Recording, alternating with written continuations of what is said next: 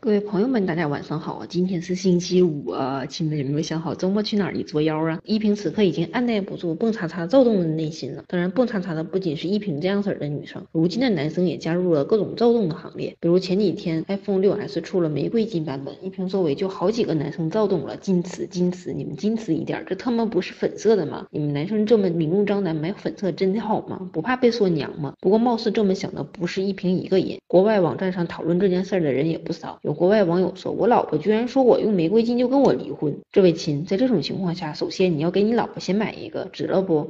不过说起来，iPhone 6s 玫瑰金版本毫无疑问是今年卖的最好的颜色，木有之一呀！哪哪最早卖断货的都是这货，比之前的土豪金又高了一个逼格，简直是土豪里的城中村，金色里的战斗金呢！当然，这也不是人们第一天喜欢玫瑰金了，当年英国就做了一个玫瑰金镶钻 iPhone 3GS，要卖一九三万英镑，算成人民币接近两千万，我勒个大擦！当然，人们那是化学意义上的真正的玫瑰金，也就是铜合金的合金，经常用在高档首饰中的那种，而不是。如今这个 iPhone 6s 的染色版七千系列铝合金外壳，那个说奥斯底三零四的，你给我站出来！我们说的不是小米。但是如今社会价值多元化，多年前那种男生蓝女生混的老规矩，早就被扔到不知道哪里去了。三星、华为、HTC 不都出了玫瑰金版本了吗？当然，对于那些希望用这种颜色表现自己用的是最新款的同学，难道你们都不带可可吗？